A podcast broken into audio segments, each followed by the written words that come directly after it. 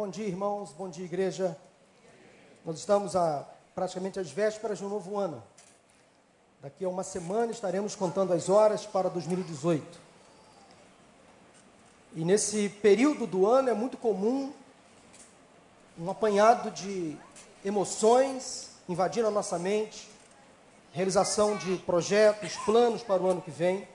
É muito provável que muitas pessoas, nesse período do ano, últimos dias de um ano e aproximação de um novo ano, comecem a fazer algumas avaliações do que passou. Muito provavelmente, algumas dessas pessoas, avaliando o ano que se encerra e planejando o ano novo, comece a entrar talvez numa tristeza ou depressão, porque o ano está acabando de uma maneira diferente, errada, ruim. Olha, eu não sei como o seu ano começou, eu não sei como o seu ano está acabando, mas ele ainda não acabou. A palavra de Deus diz em Eclesiastes que o fim das coisas é melhor do que o seu início. Então Deus tem ainda alguns dias para fazer deste ano um novo ano para você. Deste ano que se encerra um novo ano, um novo momento. Portanto, aguarde que, se a sua vida está entregue nas mãos do Todo-Poderoso, o final das coisas é melhor do que o seu início. O seu ano pode ter começado muito mal, mas ele pode acabar muito bem nas mãos do Senhor. Restam ainda alguns dias para o ano de 2017 acabar.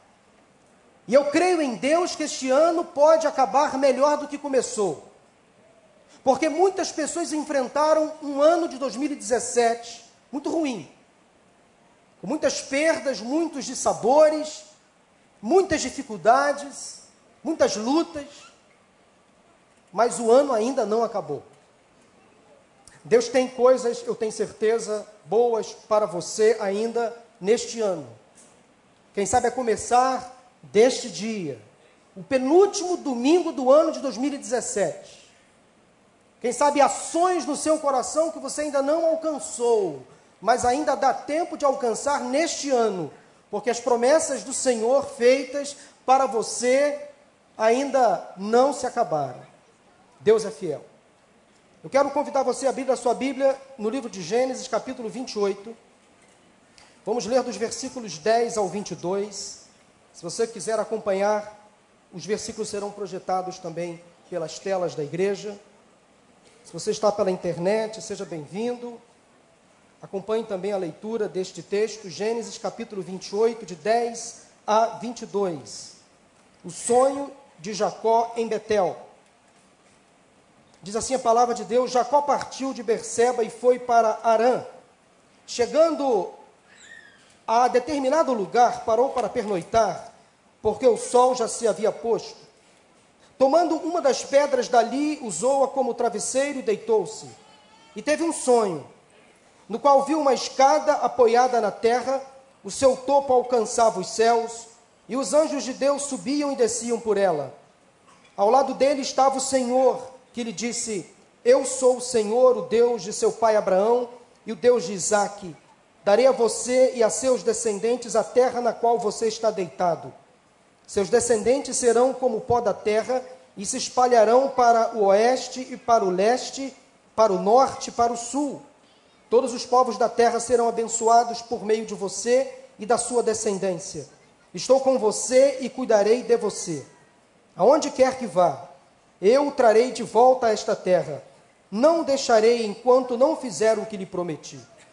Quando Jacó acordou do sono, disse: Sem dúvida o Senhor está neste lugar, mas eu não sabia. Teve medo e disse: Temível é este lugar. Não é outro senão a casa de Deus esta é a porta dos céus. Na manhã seguinte, Jacó pegou a pedra que tinha usado como travesseiro, colocou-a em pé como coluna e derramou óleo sobre o seu topo. E deu o nome de Betel, aquele lugar, embora a cidade anteriormente se chamasse Luz. Então Jacó fez um voto dizendo: Se Deus estiver comigo, cuidar de mim nesta viagem que estou fazendo, prover-me de comida e roupa, e levar-me de volta em segurança à casa de meu pai, então o Senhor será o meu Deus, e esta pedra que hoje coloquei como coluna servirá de santuário de Deus, e de tudo o que me deres, certamente te darei o dízimo. Ó Deus, fala conosco nesse momento. É a minha oração em nome de Jesus. Amém. Jacó era filho de Isaac e de Rebeca e tinha um irmão gêmeo chamado Esaú. Deixa-me situar os irmãos contando resumidamente a história dessa família. Creio que a maioria aqui conhece, mas é, nunca é demais lembrar ou relembrar essa história. Em Gênesis capítulo 12, a partir do capítulo 12, conta a história de um casal chamado Abraão e Sara. E era um casal já avançado em idade, não podiam ter filhos, Sara era estéril. E Deus fez uma promessa ao casal de que eles engravidariam. E Abraão e Sara, diante de alguns impedimentos, de um certo ceticismo acerca da promessa de Deus, resolveram dar uma ajuda para Deus. E Sara trouxe a sua serva chamada Agar, e já que Deus tinha dado uma promessa de que eles ficariam grávidos, então Sara, temendo que aquela promessa não se cumpriria, trouxe a sua serva Agar para ter relações com seu próprio marido. E Agar engravidou de Abraão e nasceu Ismael. Mas, de forma primária, a promessa não era Ismael, e sim Isaac que nasceria. Então, após tentar dar uma ajuda para Deus, não deu certo, Deus cumpriu a sua promessa, e Sara, mesmo estéril, engravidou de Abraão, já com uma idade bastante avançada. Desta gravidez nasceu finalmente Isaac, o filho da promessa. Então Isaac nasceu e foi uma alegria para aquela casa, para aquela família, mas ele já tinha um irmão chamado Ismael, e Agar foi viver com Ismael, e Abraão então viveu com a sua esposa Sara e com Isaac. Pois bem, o tempo passou, Isaac cresceu, e o seu pai quis providenciar uma esposa para ele, como costume na época. Isaac se casou com Rebeca. Rebeca tinha o mesmo problema de sua sogra, ela também era estéril. Só que Isaac, ao se casar com Rebeca, não quis repetir o erro dos seus pais. Quando se deparou com a esterilidade da sua esposa, Isaac orou a Deus, e diz a Bíblia que Deus ouviu a oração de Isaac. Rebeca engravidou, engravidou de gêmeos. E desde o ventre, os bebês já brigavam, disputavam território naquele pequeno espaço no ventre de Rebeca. Parece que estavam ali já ensaiando o que viria pela frente. Daí chegou o tempo de Rebeca dar à luz. Rebeca, depois de passar uma gravidez de gêmeos, ela deu à luz aos dois. Primeiramente nasceu Esaú, e logo após, atrás, veio seu irmão Jacó segurando o seu calcanhar. Isso tá, tudo está na Bíblia. Os meninos cresceram debaixo de uma boba e tola disputa. A direito à preferência do pai, o direito à primogenitura que naquela época era uma coisa muito importante, valia muito. Esaú cresceu, tornou-se um caçador habilidoso, vivia mais tempo fora de casa, passou a ser o filho preferido de seu pai. Já Jacó era mais doméstico, mais interno, passou a ser o filho preferido de sua mãe. Jacó passou a ser um pastor de ovelhas. E os dois irmãos cresceram disputando a preferência dos pais, disputando a atenção na família. Cresceram debaixo dessa rixa tola, desnecessária. Esaú tornou-se então um homem que passou a ter a preferência do seu pai. Já Jacó tornou-se um homem que passou a ter a preferência da sua mãe.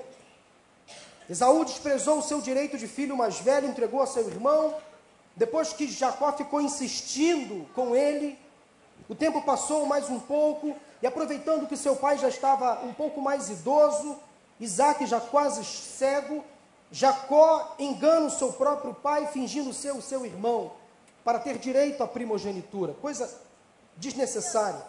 Dois irmãos já adultos, mas continuando agindo como crianças. Aquela situação estava desgastando os pais, uma crise interna, naquela família sem nenhum cabimento, estava prejudicando a saúde física e emocional de Isaac e Rebeca. Até que o ambiente daquela casa tornou-se insuportável. Um dia Rebeca pediu para Jacó viajar para a casa de seu irmão Labão em Arã e ordenou que ele ficasse lá por um tempo até que a ira de Esaú passasse. Diz o texto em Gênesis capítulo 17, versículos 44 e 45 o seguinte: Olha o conselho que Rebeca deu para o seu filho Jacó: Fique com seu tio algum tempo até que passe o furor de seu irmão. Quando Esaú não estiver mais irado com você, esquecer o que você lhe fez, mandarei buscá-lo. E Rebeca termina a fala dizendo o seguinte: Por que eu perderia eu, vocês dois, num só dia? Vocês terem uma noção de como a rixa, a crise, a guerra estava instalada naquela casa. Os irmãos estavam quase indo às vias de fato, estavam quase se degladiando fisicamente. Poderia existir uma morte naquela família se Rebeca não tomasse a decisão de mandar o seu filho para a casa do seu irmão Labão, tio de Jacó. Então Isaac dá uma bênção ao seu filho, abençoa e ele sai de casa. Esaú, o outro filho, já tinha tido alguns relacionamentos com mulheres que trouxeram problemas para os seus pais.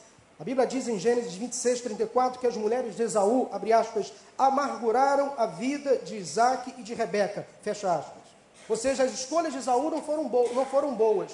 Daí Isaac agora temendo que o filho Jacó não cometesse o mesmo erro do seu irmão Esaú, Isaac chega para Jacó, dá uma, faz, faz uma, uma, um apelo a ele, conversa com ele, pedindo que ele se casasse não com uma mulher cananeia de um outro povo, de uma outra região, mas que buscasse na casa do próprio tio uma esposa, uma mulher.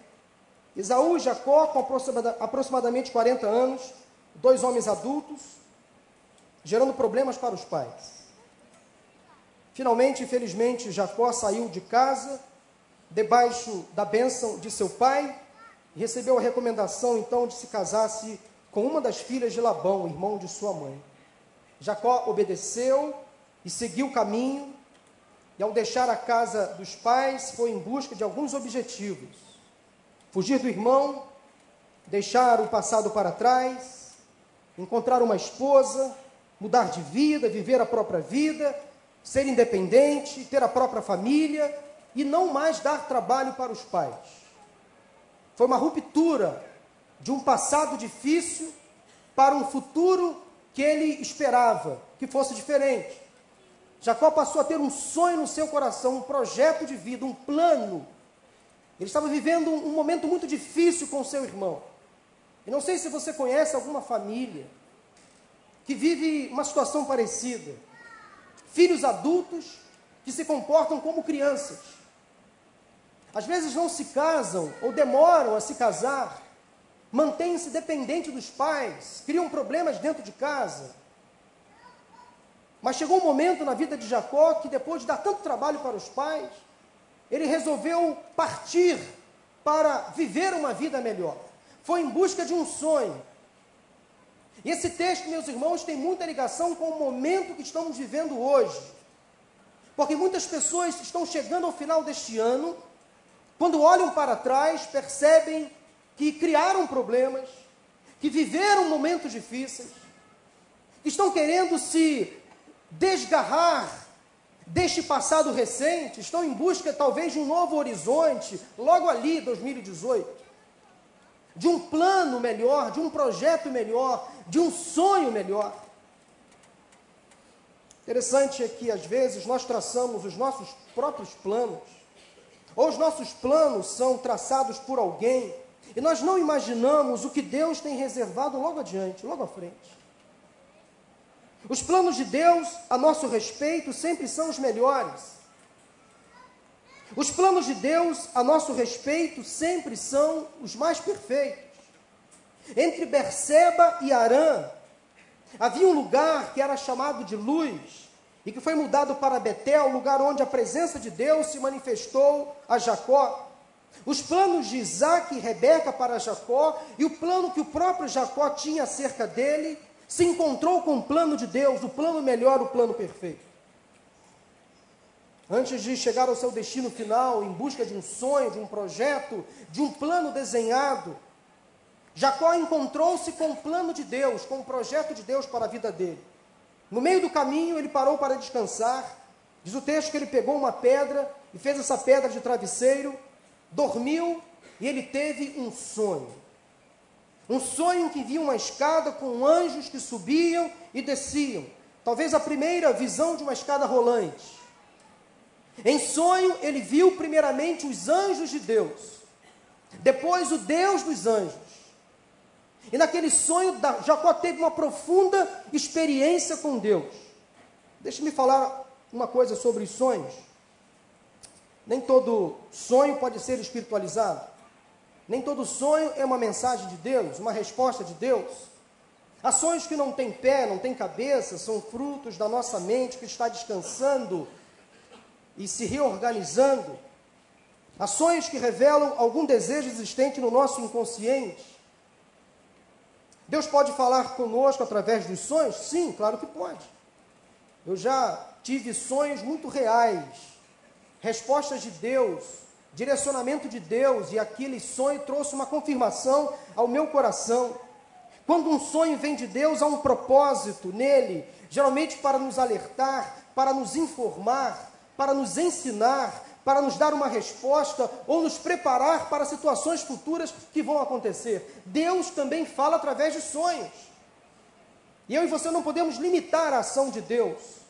Quando um sonho vem de Deus, o seu espírito testifica em nosso espírito, ou seja, sentimos uma forte presença do Senhor que testifica em nós aquilo que está vindo da parte dele.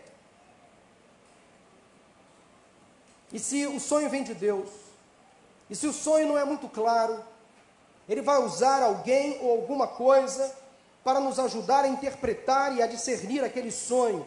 O que Deus tem a me falar através desse sonho?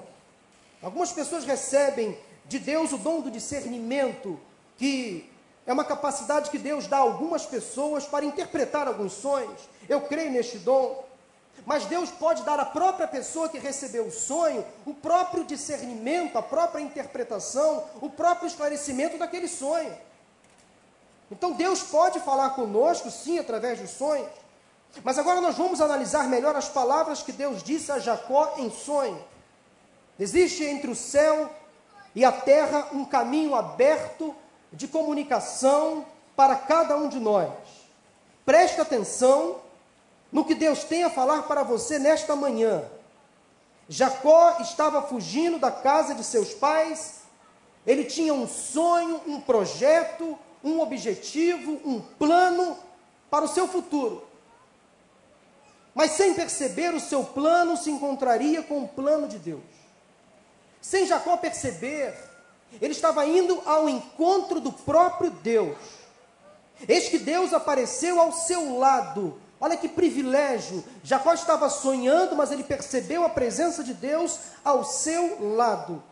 E Deus disse o seguinte para Jacó: Eu sou o Senhor, o Deus de seu pai Abraão, o Deus de Isaac. Darei a você e a seus descendentes a terra na qual você está deitado. Seus descendentes serão como o pó da terra e se espalharão para o oeste, para o leste, para o norte e para o sul.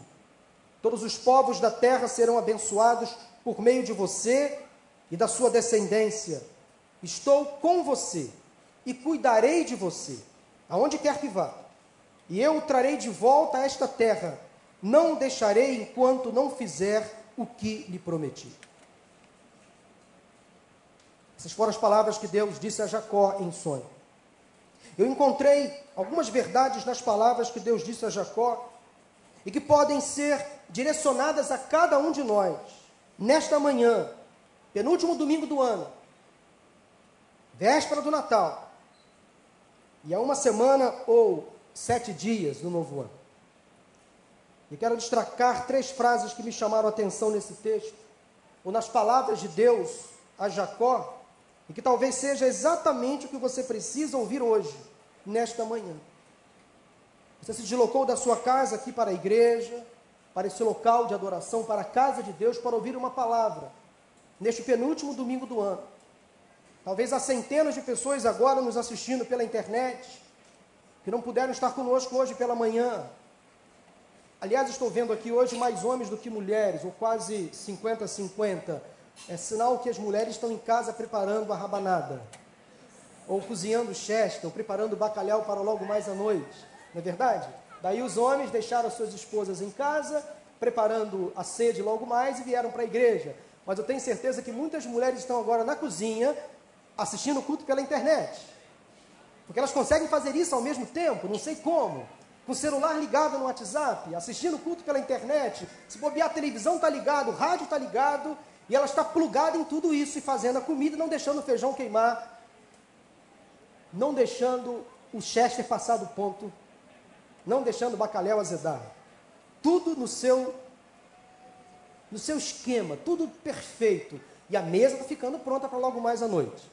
Mas deixa eu terminar de pregar, senão eu vou deixar você com água na boca. Espera só um pouquinho, o culto já vai acabar. E você vai chegar em casa, vai almoçar e logo mais você vai passar o seu Natal em família, agradecendo a Deus que Natal é o nascimento de Jesus, ele nasceu.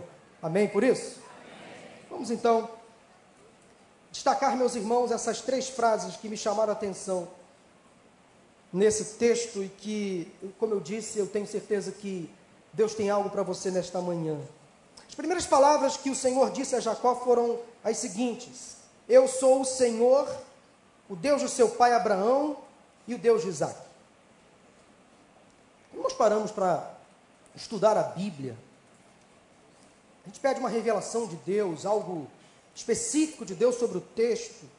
Eu fui estudando, lendo alguns comentários, lendo, lendo alguns textos, lendo esse texto em várias versões, que isso ajuda muito na interpretação do texto, fazendo algumas pesquisas. A gente começa a entender que a Bíblia é a palavra de Deus e as palavras são estrategicamente colocadas a Bíblia é um livro muito interessante. Ele não deixa uma história inacabada. Tudo tem sentido à luz da Bíblia.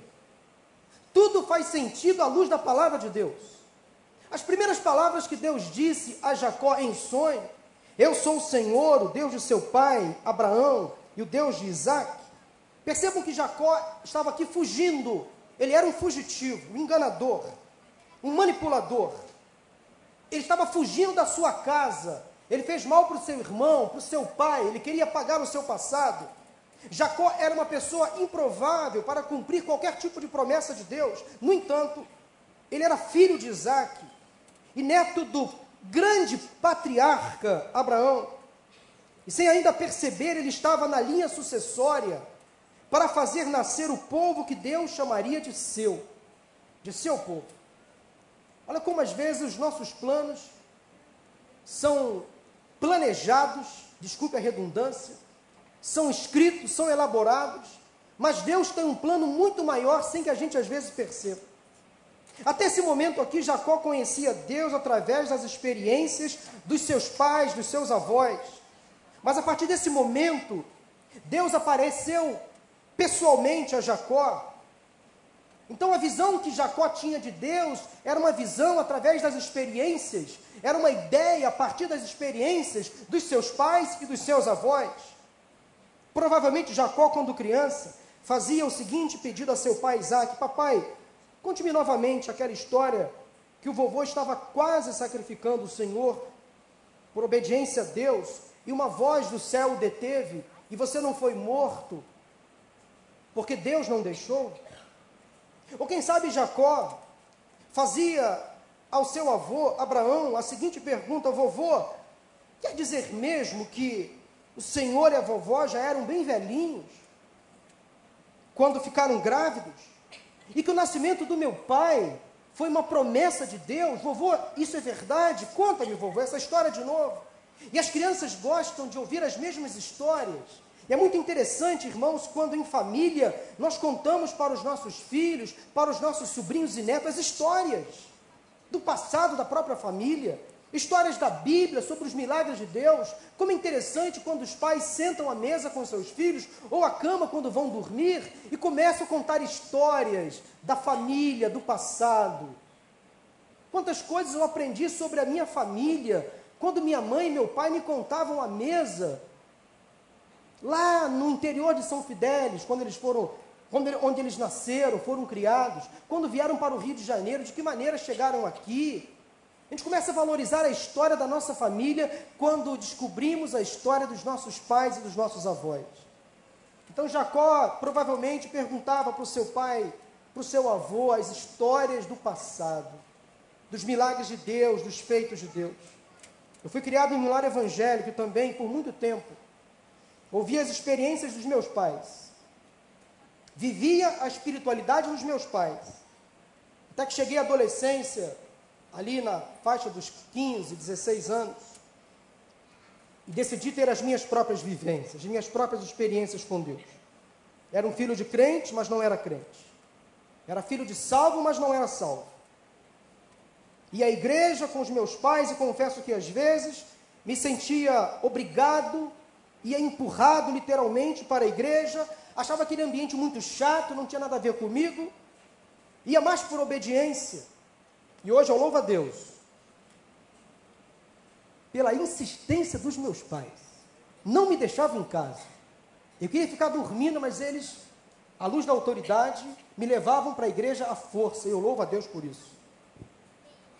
Eu louvo a Deus porque eu ia para a igreja às vezes chorando, ficava ali sentado sem entender nada, mas como aquele ambiente fez diferença na minha vida. Muitas crianças vêm para a igreja arrastadas pelos seus pais e não sabem elas o, o bem que isso está fazendo. Pai, insista com seu filho, não desista dele, traga para a igreja, ore ao Senhor, conte as histórias bíblicas. Tem muitos filhos que hoje preferiram ficar em casa, dormindo. Mas muitos estão aqui, às vezes contra a própria vontade. Este não é outro melhor lugar para você estar nesse dia do que na presença do Senhor. Mas quantos filhos não estão aqui? Quantos filhos que já frequentaram essa igreja, esta igreja, sentaram nesses bancos e hoje estão desviados, estão afastados da igreja, dos caminhos do Senhor? Alguns deles até viraram ateus. Interessante que antes frequentavam de forma assídua, mas eles cresceram, passaram a se relacionar com outras pessoas, esqueceram dos primeiros caminhos. Isso é triste demais. Valeu a pena o meu pai insistir comigo, a minha mãe orar comigo. Valeu a pena. Já contei aqui minha experiência de conversão, mas vou repetir rapidamente. Eu nasci no lar evangélico, criado ouvindo os hinos da Igreja Deus e Amor. Ouvindo Shirley Carvalhais, Feliciano Amaral, essa turma toda da antiga. Como essa base me ajudou. Eu louvo a Deus por isso. Mas chegou um momento, como eu disse, eu quis ter as minhas próprias experiências com Deus. Não me adaptei àquela igreja que meu pai e minha mãe frequentavam e frequentam até hoje mas eu decidi ir para uma igreja batista bem próximo da minha casa, a convite de um colega meu, que eu ajudei inclusive a evangelizar, mesmo sem ser da igreja.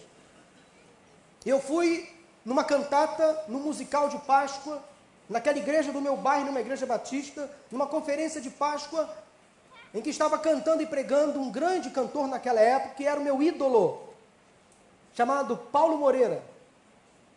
Era um cantor da primeira igreja batista do Rio de Janeiro um tenor belíssimo, ele cantava hinos, tinha vários LPs gravados. E como criança eu admirava Paulo Moreira, eu não era uma criança muito normal naquela época. Eu não gostava de Beatles, não gostava de, desses grupos de rock, eu não gostava de menudo, nada disso. Eu gostava de Paulo Moreira. Um cantor antiquado para a época, mas eu gostava de Paulo Moreira. Eu, eu gostava de ouvir os programas da Rádio Copacabana, do Rio de Janeiro. Lembram de Paulo Moreira cantando? daquela caravana de, aqui um, de um grande homem que levava cantores em várias igrejas, eu frequentava algumas igrejas para assistir aqueles cantores, José de Paula, Davi Montenegro, e por aí vai. Eu gostava desses cantores. E Paulo Moreira estava lá, eu queria ouvir Paulo Moreira. Eu queria conhecer Paulo Moreira, aquele homem que eu escutava no rádio. E eu ali, naquele dia, naquele domingo de Páscoa, eu entreguei a minha vida a Jesus. Criado no lar evangélico, mas eu entreguei a minha vida a Jesus. Mas por alguma razão não dei continuidade, não frequentei aquela igreja mais vezes. De abril a dezembro eu fiquei sem frequentar igreja nenhuma, até que chegou dezembro daquele mesmo ano, me parece que 1987 ou 86. E eu fui convidado por aquele colega que eu evangelizei a ir naquela igreja batista de novo. num mês de dezembro, num domingo de dezembro como este. Eu acho que era o dia 9 ou 10 de dezembro, eu lembro que era o segundo domingo de dezembro daquele ano. Eu vou um domingo à noite. E aquele pastor que me batizou, que fez o meu casamento, ele estava pregando sobre o Natal de Jesus. E naquele apelo, eu fui à frente novamente, ratificando aquela primeira decisão feita em abril, na Páscoa, para nunca mais sair da igreja, para nunca mais deixar o meu Cristo. Foi uma ratificação daquela decisão de abril. Ali eu entendi exatamente o plano de salvação. Aquela semente plantada em abril, na Páscoa, lá em dezembro, no Natal, germinou. Ali eu tive realmente um encontro com Deus um plano que eu havia feito, Deus colocou um plano melhor no lugar. Aí nunca mais eu abandonei o, o evangelho, a igreja. Aquela igreja me ajudou a crescer, ali eu me batizei, me, ali eu me converti, eu fui para o seminário, ali eu exerci os meus dons, ali eu me casei. E aí Deus trabalhou na minha vida. Mas como foi importante aquela decisão de entender que eu era filho de crente, mas não era crente. Eu escutava as histórias dos meus pais, dos meus avós, mas não tinha as minhas próprias histórias, a minha própria vivência. Isso é muito interessante, irmãos, quando a gente para para perceber que nós precisamos ter um encontro com Deus, uma experiência pessoal com Deus. E quem sabe, nesta manhã, neste auditório, ou assistindo pela internet, alguém que não teve ainda uma experiência pessoal, um encontro real com Jesus. Quem sabe a sua fé é baseada na fé dos seus pais, dos seus tios, dos seus avós. Quem sabe você é um marido que se baseia na fé da sua esposa, vem à igreja apenas para acompanhá-la, mas nunca tomou uma decisão. O Deus dos seus pais, o Deus dos seus avós, o Deus do seu cônjuge, tem que ser o seu Deus, tem que ser o seu Senhor. E talvez a primeira mudança que você precisa fazer ainda neste ano é entregar a sua vida a Cristo, a ter as suas próprias experiências com o Senhor. Deixe Deus se revelar a você, não tenha medo. Para de viver uma vida cristã baseada na vida do outro. Para de pedir orações ao outro. Exerça você a sua fé. Não que você não deva pedir orações, não é isso. Mas passe você a ter as suas próprias experiências com Deus. Essa fala de Deus a Jacó é emblemática. Eu sou o Senhor, o Deus de seu pai Abraão e o Deus de Isaac, mas até aquele, até aquele momento ainda não era o Deus de Jacó. Bastou esta experiência para que Jacó tivesse uma profunda relação com Deus. E a partir deste momento, o Deus de Abraão, de Isaac, passou a ser também o Deus de Jacó. O Deus do seu pai, o Deus dos seus avós, já é o seu Deus? Você já teve uma experiência profunda, pessoal com o Senhor? Talvez Deus usou você como referência na vida de outras pessoas. Quantas pessoas você já influenciou na sua vida? Quem você já influenciou através da sua vida? É um ditado que diz o seguinte: você pode ser a única Bíblia que alguém lê. A sua vida pode ser usada para transformar a vida de alguém. Talvez você nem perceba, mas há pessoas observando o seu modo de viver, de falar e até de se vestir. De se vestir. Há quem perceba se você é uma pessoa que tem domínio próprio ou não. Há pessoas observando o seu modo, as suas opiniões, suas escolhas, seus posicionamentos, a sua integridade, portanto, não as decepcione. Porque você pode estar sendo usado por Deus para conduzir alguém a Cristo. Mas voltando ao encontro que Jacó teve com o Senhor em sonho, Deus se revelou primeiramente a ele, dizendo que ele era o Deus de seu pai, do seu avô, mas o texto então deixa claro que Deus ainda não era o Deus de Jacó. Jacó precisava ter uma experiência pessoal com Deus. Há um outro ditado muito conhecido que diz o seguinte, é muito verdadeiro: Deus não tem netos, tem apenas filhos. Você precisa se tornar filho de Deus ter uma relação intensa, próxima com Ele. Você se considera um filho de Deus? Ou a sua fé é baseada na vida dos outros? Ninguém chega ao céu pela fé da mãe ou do pai. A salvação é pessoal. Só faz parte da herança celestial quem é herdeiro do Rei Jesus, quem é filho de Deus. Portanto, chega a hora, meu irmão, minha irmã, meu amigo, minha amiga, de você ter as suas próprias convicções sobre Deus, sobre Jesus Cristo, sobre o Espírito Santo. Chegou o momento de você tomar uma decisão, de ter com Deus uma relação direta, pessoal, autêntica. Chega de pedir que seu pai ou sua mãe orem por você. Para de vir à igreja arrastado, sem vontade, obrigado. Sinta prazer de estar na casa de Deus. Sabe que o melhor lugar para se estar é na presença de Deus, na casa de oração, em uma igreja, junto do povo de Deus, adorando ao Senhor. Através do louvor, do serviço, da entrega, da dedicação dos bens, dons e talentos. Mas, em segundo lugar, as palavras que me chamaram a atenção na fala de Deus a Jacó foram as seguintes: as seguintes: Estou com você e cuidarei de você aonde quer que vá. Versículo 15. Jacó recebeu a mesma promessa que Deus havia feito há muito tempo para o seu avô e para o seu pai. Interessante como a promessa de Deus se repetiu na vida de Jacó, feita antes a seu pai e bem antes ao seu avô. As promessas estão destacadas aí nos versículos 13 e 14, de que ele receberia, ele e seus descendentes, a terra no qual estava deitado. Seus descendentes seriam como o pó da terra, que se espalhariam por todas as partes, os cantos da terra. Todos os povos da terra seriam abençoados por meio de Jacó e da sua descendência. Veja bem que a mesma promessa foi feita lá atrás a Abraão, foi repetida a Isaac, e agora Deus repete a Jacó. Deus estaria com Jacó o tempo inteiro, por onde andasse, para onde fosse, o Senhor estaria com ele e mostraria o seu poder, o seu cuidado. Eu gosto muito da tradução da NVI, no início do versículo 13, mostra que Deus estava ao lado de Jacó. Ao lado dele estava o Senhor, como diz o texto que lemos. Certamente o Senhor está neste lugar. Jacó estava muito certo da presença de Deus que ele renomeou aquele lugar de Betel. Betel significa casa de Deus. Aquele lugar antes chamado de luz mudou para Betel, casa de Deus, porque Deus desceu, Deus se revelou. O Senhor ficou ali ao lado de Jacó, enquanto Jacó dormia. Deus estava ao seu lado. Isso tem tudo a ver com o Natal, o Deus conosco.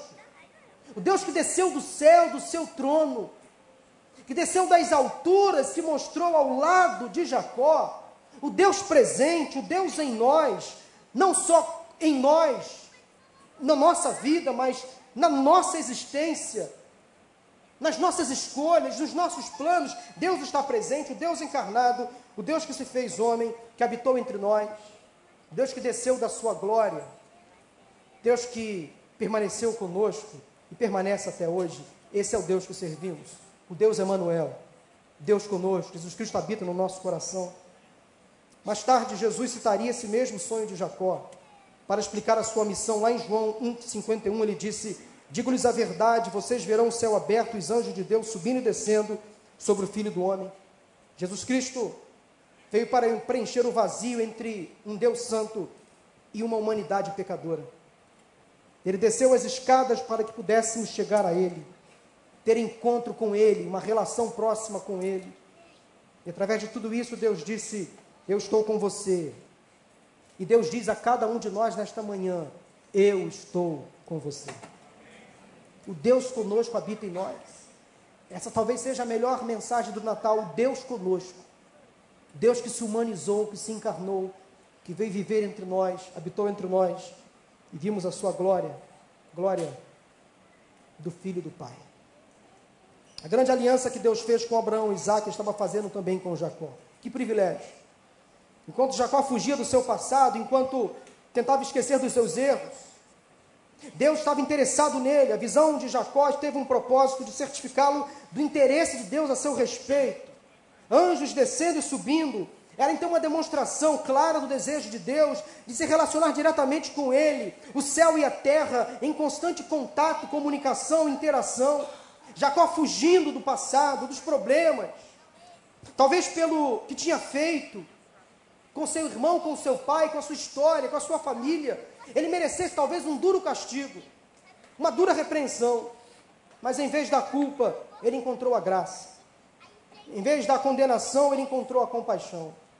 Em vez do fim, ele encontrou o recomeço.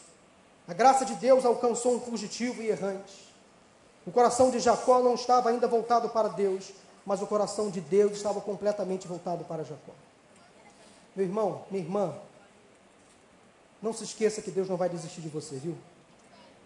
Por mais que você ande por aí afastado, errando, magoando, contrariando a vontade dEle, prejudicando o seu próximo, olha, não se esqueça que Deus não, não vai se esquecer de você. Pode ficar tranquilo, para onde você for, Ele estará lá te esperando. Ele nunca vai te abandonar. Ao deitar naquela pedra, antes de pegar no sono, refletiu sobre o seu passado. Jacó começou a perceber os erros que tinha cometido. Duas vezes enganou o irmão, enganou seu pai, foi obrigado então a abandonar a sua casa, ali então deitado, talvez ainda acordado, antes de pegar no sono. Provavelmente refletiu sobre o seu futuro, suas dúvidas.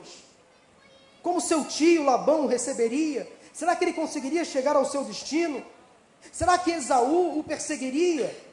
A misericórdia divina encontrou Jacó e a sua presença haveria de acompanhá-lo para todo sempre. Deus garantiu a Jacó que não só estaria com ele, mas que cuidaria dele por onde andasse.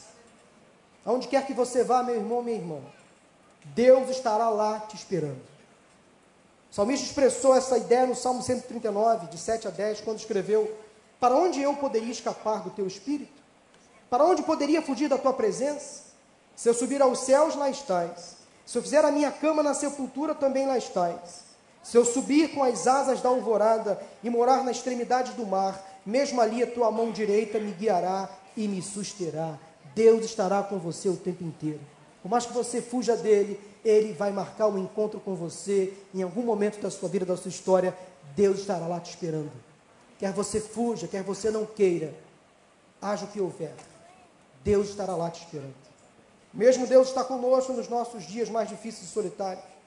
Meu irmão, minha irmã, no próximo ano, Deus estará com você assim como esteve neste que está quase acabando. Deus estará com você se uma porta se fechar. Deus estará com você se um diagnóstico ruim se apresentar. Deus estará com você se uma perda acontecer. Sim, Deus estará lá. Aconteça o que acontecer, Deus nunca vai te abandonar. Me lembro de uma história de um menino viajando de avião sozinho. Muito comum crianças viajando sozinhas. E uma senhora sentada do lado dele perguntou: Mas meu filho, você não tem medo de viajar sozinho? Você está aqui desacompanhado dos seus pais? E aquela criança, com muita convicção, disse para aquela senhora: Não, eu não tenho medo. Eu não tenho medo. Porque eu sei que quando o avião pousar lá no aeroporto, o meu pai vai estar me esperando de braços abertos. Por isso que eu não tenho medo. Eu sei que quando eu chegar, o meu pai estará me esperando de braços abertos. Você não pode ter medo de nada. Porque se você entregou a sua vida nas mãos do Deus Todo-Poderoso, por onde você andar, pelos caminhos que você percorrer, pelas lutas que você vai enfrentar, o seu Pai, o nosso Deus, estará esperando você de braços abertos para dar a você um futuro, uma esperança. Portanto, descanse no Senhor. Deus continua no controle da sua vida. Eu estou com você e cuidarei de você aonde quer que vá. 2018 pode parecer para alguns um ano sombrio. Será que vai ficar pior do que já está? Não sei. As perspectivas não são as melhores, mas Deus estará conosco. E Ele ao nosso lado, olha, nós podemos ficar absolutamente tranquilos, que Ele vai nos ajudar a enfrentar as piores dificuldades se apresentar na nossa frente. Mas em terceiro e último lugar, a terceira frase, expressão de Deus a Jacó em sonho que me chama a atenção, é a seguinte: Não o deixarei enquanto não fizer o que lhe prometi. Está no versículo 15 ainda. Não o deixarei enquanto não fizer o que lhe prometi. Essa frase de Deus a Jacó faz todo sentido. Preste atenção. Jacó precisava mesmo de uma garantia dessa. Porque o seu passado mostrava que o Deus que os seus antepassados serviam, as nações pagãs acreditavam que os seus deuses estavam restritos a área onde habitavam. Então Jacó, por não ter tido ainda até aquele momento uma experiência pessoal com Deus, ele estava influenciado pela cultura daquela região que morava, em que morava. Ou seja, havia uma máxima, uma crença de que os deuses eram deuses territoriais, circunstanciais, de uma só região, que atuavam em apenas um lugar. Ora, ele não estava mais no lugar da sua habitação. Jacó não estava mais com seus pais, então ele estava pensando, acreditando que o Deus que seus pais serviam, que ainda não era o Deus dele, tinha abandonado ele. Aquele Deus que ele ainda não conhecia de perto, era um Deus segundo a mente ainda pagã de Jacó, era o Deus que estava restrito lá a Berseba, onde seus pais habitavam. Não estava com ele ali naquele momento. Então Deus precisava dizer para Jacó que não deixaria, que o acompanharia de fato por onde quer que ele andasse. Então Jacó foi tentado achar que aquele Deus dos seus pais não estava com ele ali. Ele estava então sem proteção do Deus dos seus pais. Mas não seria assim com o Deus verdadeiro que Jacó precisava conhecer, que era o Deus dos seus pais. Jacó finalmente estava conhecendo Deus, não apenas ouvir falar, mas face a face, pessoalmente. Ele aprendeu e chegou à conclusão de que o Senhor Deus era onipresente, estaria com ele em todos os lugares e que não o deixaria sozinho. Por isso que é importante que cada crente, cada pessoa tenha suas próprias convicções acerca de Deus. Por isso que eu insisto nesta tese, cada um de nós precisa ter as próprias experiências com Deus. Porque como Deus fala de um jeito comigo, pode falar diferente com a minha esposa. Ele me conhece, conhece o meu coração, sabe dos meus pensamentos.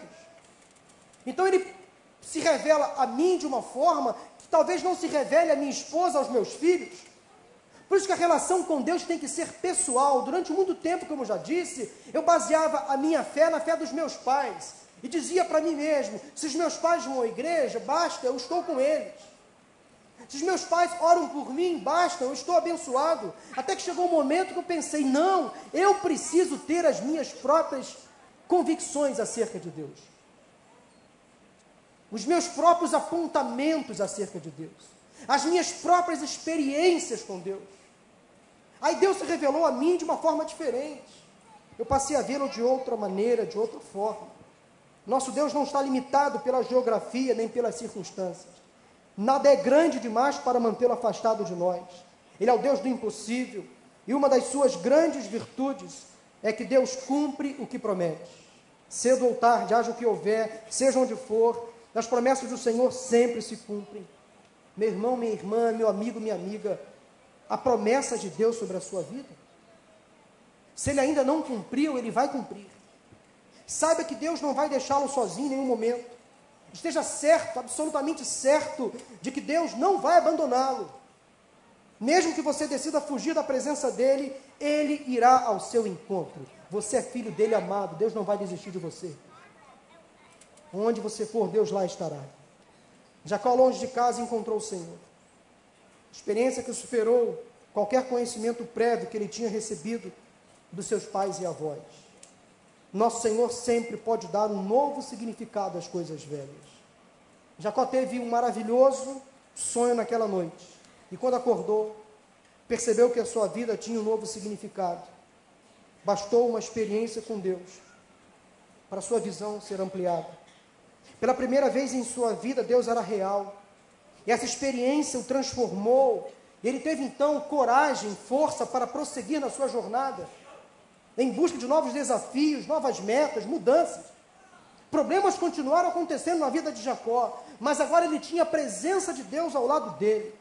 Então, a partir desse episódio, sempre quando qualquer outro personagem bíblico fazia menção ao Deus dos seus antepassados, passava a incluir o nome de Jacó. E assim ficou para sempre registrado. Quando Deus disse a Jacó, as primeiras palavras de Deus a Jacó foram: Deus de Abraão e o Deus de Isaac. Mas a partir desse momento, os outros personagens passaram a incluir Jacó nessa relação.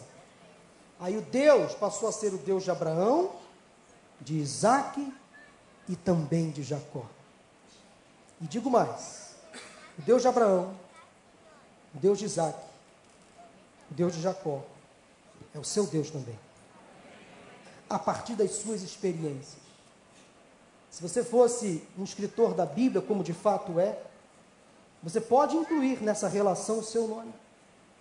O Deus de Abraão, o Deus de Isaac, o Deus de Jacó, o Deus do Paulo, o Deus de José Paulo. Porque eu já tive experiências profundas com Deus. O mesmo Deus dos meus avós, dos meus pais, é o meu Deus também. E eu creio que é o Deus dos meus filhos. E será o Deus dos meus netos. Isso é uma geração abençoada. O Deus de Abraão é o Deus de Isaac, é o Deus de Jacó, é o seu Deus também. Uma família inteira a serviço do Senhor. Avô, o filho, o neto. Isso se chama influência geracional. Quais são as marcas, pai, mãe, que você tem deixado na vida dos seus filhos? Vovô, vovó, quais são as marcas que você tem deixado na vida dos seus netos? Quero fazer uma pergunta a você nesta manhã. Você já encontrou Deus ou Deus o encontrou? Você encontrou Deus ou Deus o encontrou? Em certo sentido, ambas as expressões estão corretas. Certo dia um evangelista perguntou a um jovem: Você já encontrou Jesus? Aquele jovem rapaz respondeu: Senhor, eu não sabia que Jesus estava perdido. Claro, Jesus não está perdido, ele nunca se perde, a não ser quando tinha 12 anos, ficou em Jerusalém, enquanto seus pais voltavam para Nazaré e depois de dois dias de viagem, José e Maria perceberam que Jesus não estava entre os companheiros de viagem, voltaram para o templo e lá encontraram Jesus, lá no lugar onde ele estava, onde deveria estar, sentado com os mestres, interrogando e sendo interrogado. Só nesta ocasião que Jesus se perdeu, só nesta ocasião. Mas na verdade ele estava no lugar onde nunca saiu, casa de Deus. Lá os seus pais o encontraram. Mas por outro lado, Jesus está perdido sim para aqueles que ainda não o encontraram realmente. E quem sabe nesta manhã, neste domingo, há pessoas aqui entre nós que não tiveram ainda uma experiência real com Jesus, um encontro pessoal com Deus. Eu quero concluir essa mensagem. Para encerrar, eu quero deixar três aplicações práticas baseadas nessa experiência de Jacó com Deus. A primeira é que muitas vezes, anote no seu coração, você pode esquecer tudo aquilo que eu já disse, mas anote no seu coração essas três aplicações práticas sobre essa experiência de Jacó com Deus. A primeira é que muitas vezes encontramos Deus em lugares improváveis. Encontramos Deus em lugares improváveis. Jacó encontrou o Senhor em uns sonhos enquanto fugia de casa. Moisés encontrou o Senhor em uma sarça ardente. Jonas encontrou o Senhor no interior de um grande peixe. Os magos encontraram o Senhor em uma estrebaria, deitado em uma manjedoura. Aquele ladrão, o bom ladrão, encontrou o Senhor em uma cruz, quando ambos estavam sendo crucificados. O ponto principal é que Deus pode falar com qualquer pessoa, em qualquer lugar que Ele escolher.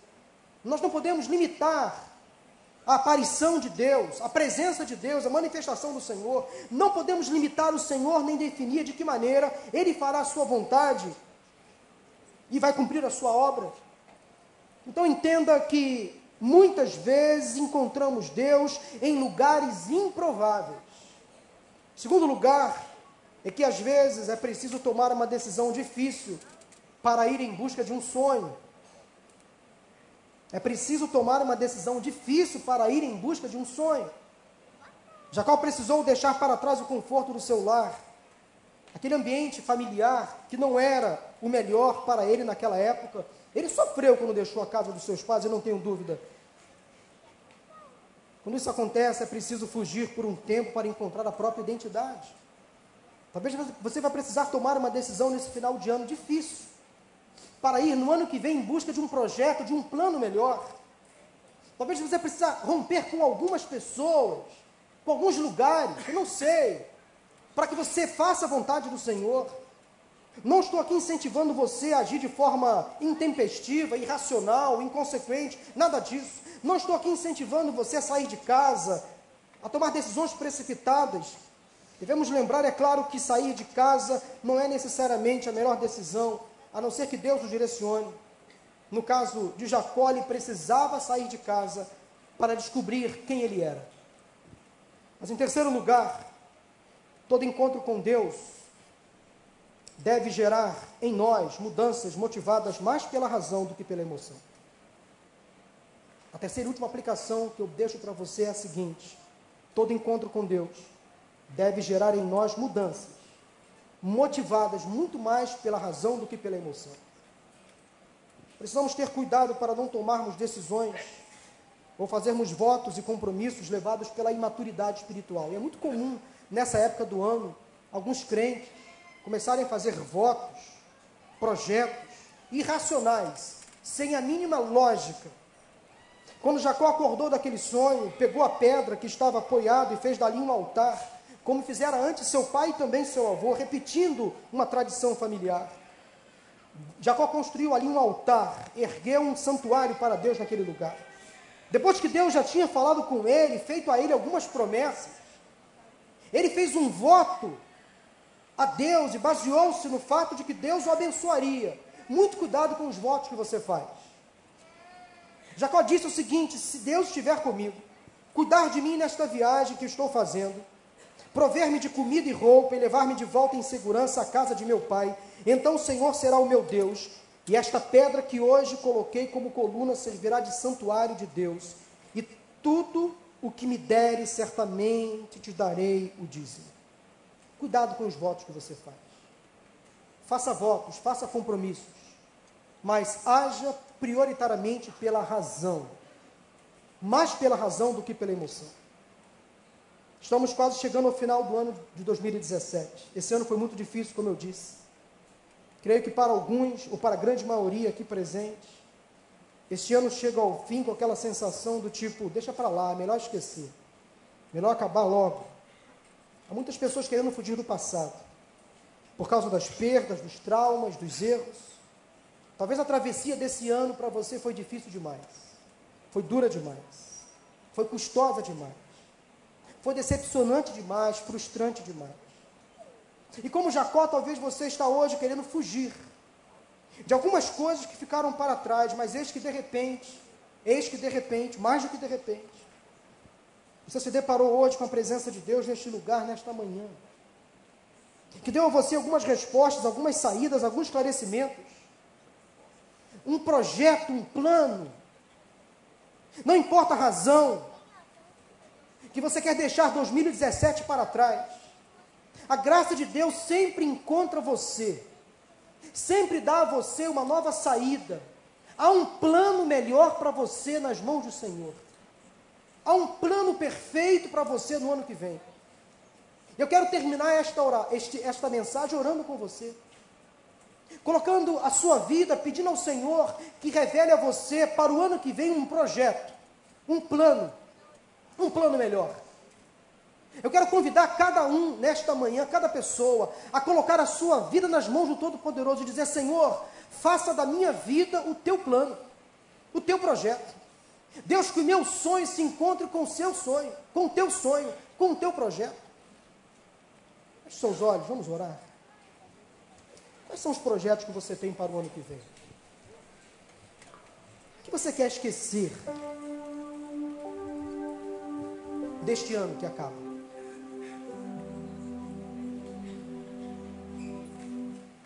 Qual o plano que você tem para você no ano que vem? Entenda que Deus tem um plano melhor para você.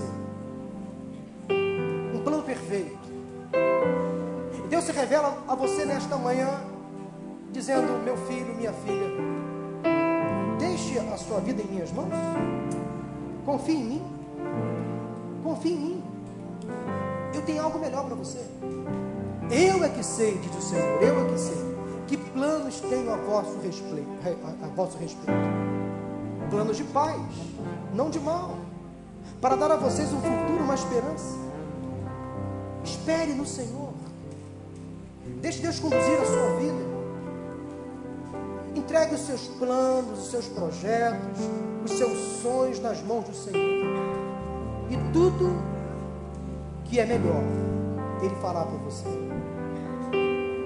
Deus, eu oro nesse momento pela vida de cada pessoa que está aqui presente nesta manhã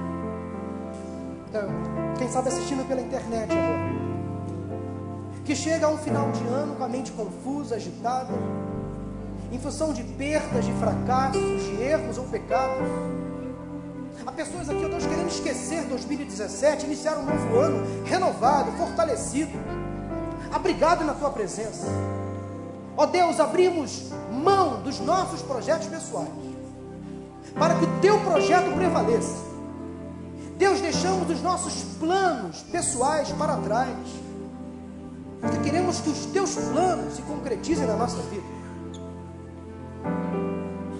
Entregamos a Ti, Senhor, a nossa vida, a nossa existência, o nosso futuro. Pai, agora eu te peço em nome de Jesus, por cada pessoa aqui presente nesta hora, talvez não teve ainda um encontro pessoal com Jesus. E quem sabe percebe que é momento hoje, neste culto, nesta celebração, de ter uma experiência profunda, pessoal, íntima com Jesus teu Espírito Santo comece a falar de forma específica ao coração desta pessoa. Quem sabe assistindo pela internet. Mesmo aqueles que não estão assistindo, mas que estão afastados, ó Deus, que seja tocado agora pelo teu Espírito Santo. Ó Deus, Betel, casa de Deus. O Senhor está neste lugar. Portanto, Deus revela a tua vontade, o teu projeto, o teu plano na vida de cada pessoa. E se há alguém entre nós, em nome de Jesus, que ainda não teve uma experiência de salvação, uma experiência para receber e reconhecer Jesus como seu Senhor e seu Salvador. Que nesta noite, nesta manhã, neste dia, haja salvação nesta casa. Quero perguntar agora, enquanto a igreja ora, se há pessoas entre nós nesta manhã que quer tomar uma decisão de ter uma experiência pessoal, íntima, profunda, real com Jesus, uma experiência de salvação. Quem sabe há pessoas entre nós que nunca entregaram a sua vida a Cristo, realmente como deveriam fazer. Mas percebe que agora é o seu momento. Neste domingo, de manhã, há pessoas entre nós que talvez percebam a necessidade de ter uma experiência de salvação com Jesus. Ou quem sabe você, afastado da igreja, percebe que é momento de voltar, de ratificar a sua decisão um dia tomada. Eu quero perguntar se alguém entre nós agora quer tomar essa decisão aqui, que levante a sua mão assim, faça um sinal, um gesto um gesto com a sua mão, dizendo, pastor, Deus abençoe, Deus abençoe. Há mais alguém? Deus abençoe. Há mais alguém? Levante a sua mão, dizendo, pastor, eu quero ter essa experiência com Jesus, pessoal, de salvação. Deus abençoe, eu já vi. Há mais alguém? Levante a sua mão assim, bem alto, eu quero ver você. Quantos aqui, como Jacó, precisam de uma experiência real com Jesus, profunda, uma experiência de salvação, vê-lo face a face? Levante a sua mão se há mais alguém afastado da igreja, talvez percebe que é momento de voltar. Levante a sua mão bem alto. Um marido que nunca se entregou a Jesus. Uma esposa que nunca se entregou a Cristo. Um filho, uma filha que nunca realmente tomou uma decisão. Levante a sua mão assim bem alto. Dizendo, pastor, ore por mim, Deus abençoe. Há mais alguém? Levante a sua mão. Deus abençoe, moça, eu já vi também ali no meio. Há mais alguém? Levante a sua mão. Deus abençoe, menina. Deus abençoe. Há mais alguém que entregar a sua vida a Jesus nesta manhã e ter um verdadeiro Natal? Se há mais alguém, levante a sua mão, eu vou orar por você. Vamos ficar de pé nesse momento? Quero convidar aquela família que veio aqui, que vem aqui à frente, vem aqui, aquela senhora ali no meio. E quantos outros querem tomar uma decisão ao lado de Jesus nesta manhã? Que saiam do seu lugar e venham aqui. Vamos cantar esse louvor, pastor Miquel. O plano de Deus é sempre melhor. É um plano perfeito. Sai do seu lugar. Caso você queira tomar uma decisão ao lado de Jesus hoje, uma experiência profunda com o Senhor, louvemos ao Senhor. É só esperar acontecer. É só continuar. É só continuar. Mais alguém levante sua mão aqui à frente. Que as lágrimas embaixo